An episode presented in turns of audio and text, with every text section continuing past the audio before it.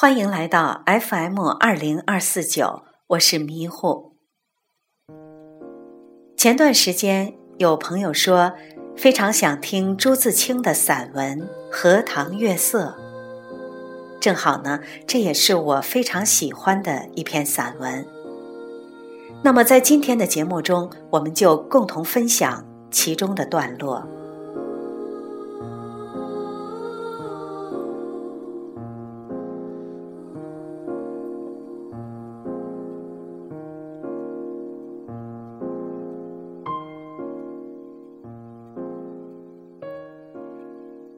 曲曲折折的荷塘上面，迷望的是甜甜的叶子。叶子出水很高，像亭亭的舞女的裙。层层的叶子中间，零星的点缀着些白花，有袅娜的开着的，有羞涩的打着朵儿的。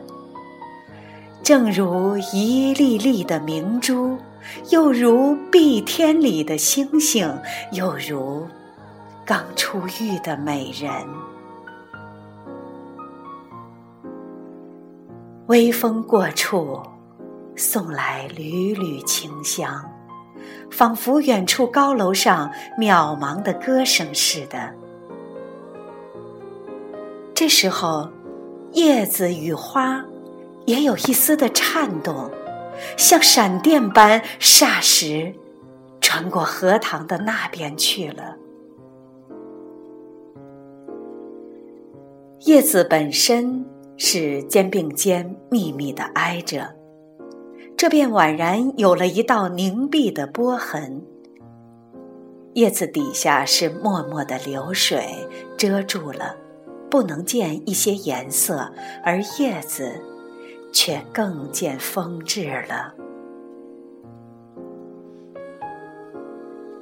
月光如流水一般，静静地泻在这一片叶子和花上。薄薄的轻雾浮起在荷塘里，叶子和花仿佛在牛乳中洗过一样，又像笼着轻纱的梦。虽然是满月，天上却有一层淡淡的云，所以不能朗照。但我以为这恰是到了好处，酣眠固不可少，小睡也别有风味的。月光是隔了树照过来的。高处丛生的灌木落下参差的斑驳的黑影，俏愣愣如鬼一般。弯弯的杨柳的稀疏的倩影，却又像是画在荷叶上。塘中的月色并不均匀，但光与影有着和谐的旋律，如梵阿铃上奏着的名曲。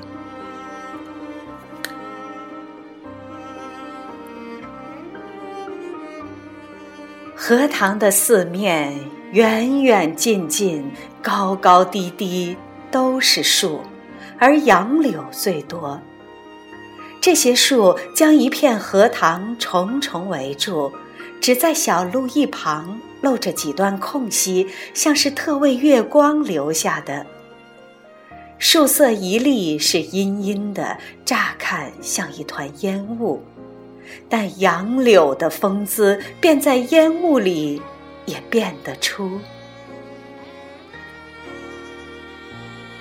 树梢上隐隐约约的，是一带远山，只有些大意罢了。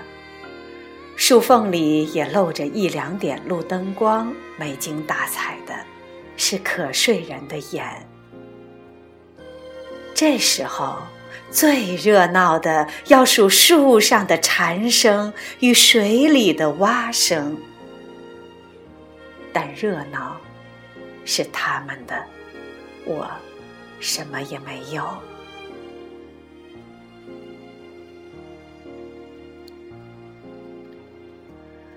忽然想起采莲的事情来了。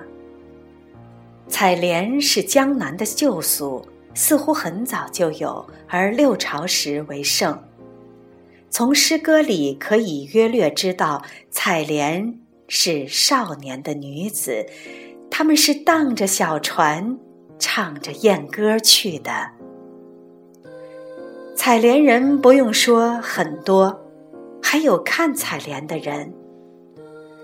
那是一个热闹的季节，也是一个风流的季节。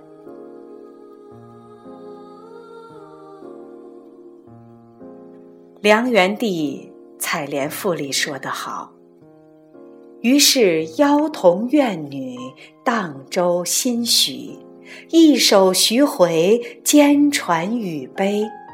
赵将移而早挂，船欲动。”而平开，而其闲腰束素，千言固步。夏始春余，叶嫩花初，恐沾裳而浅笑，为清船而敛居。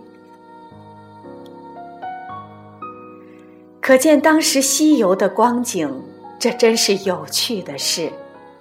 可惜。我们现在早已无福消受了。于是又记起《西洲曲》里的句子：“采莲南塘秋，莲花过人头。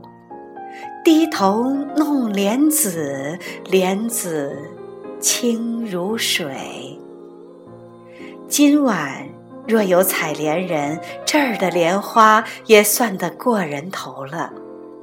只不见一些流水的影子是不行的，这令我到底惦着江南了。《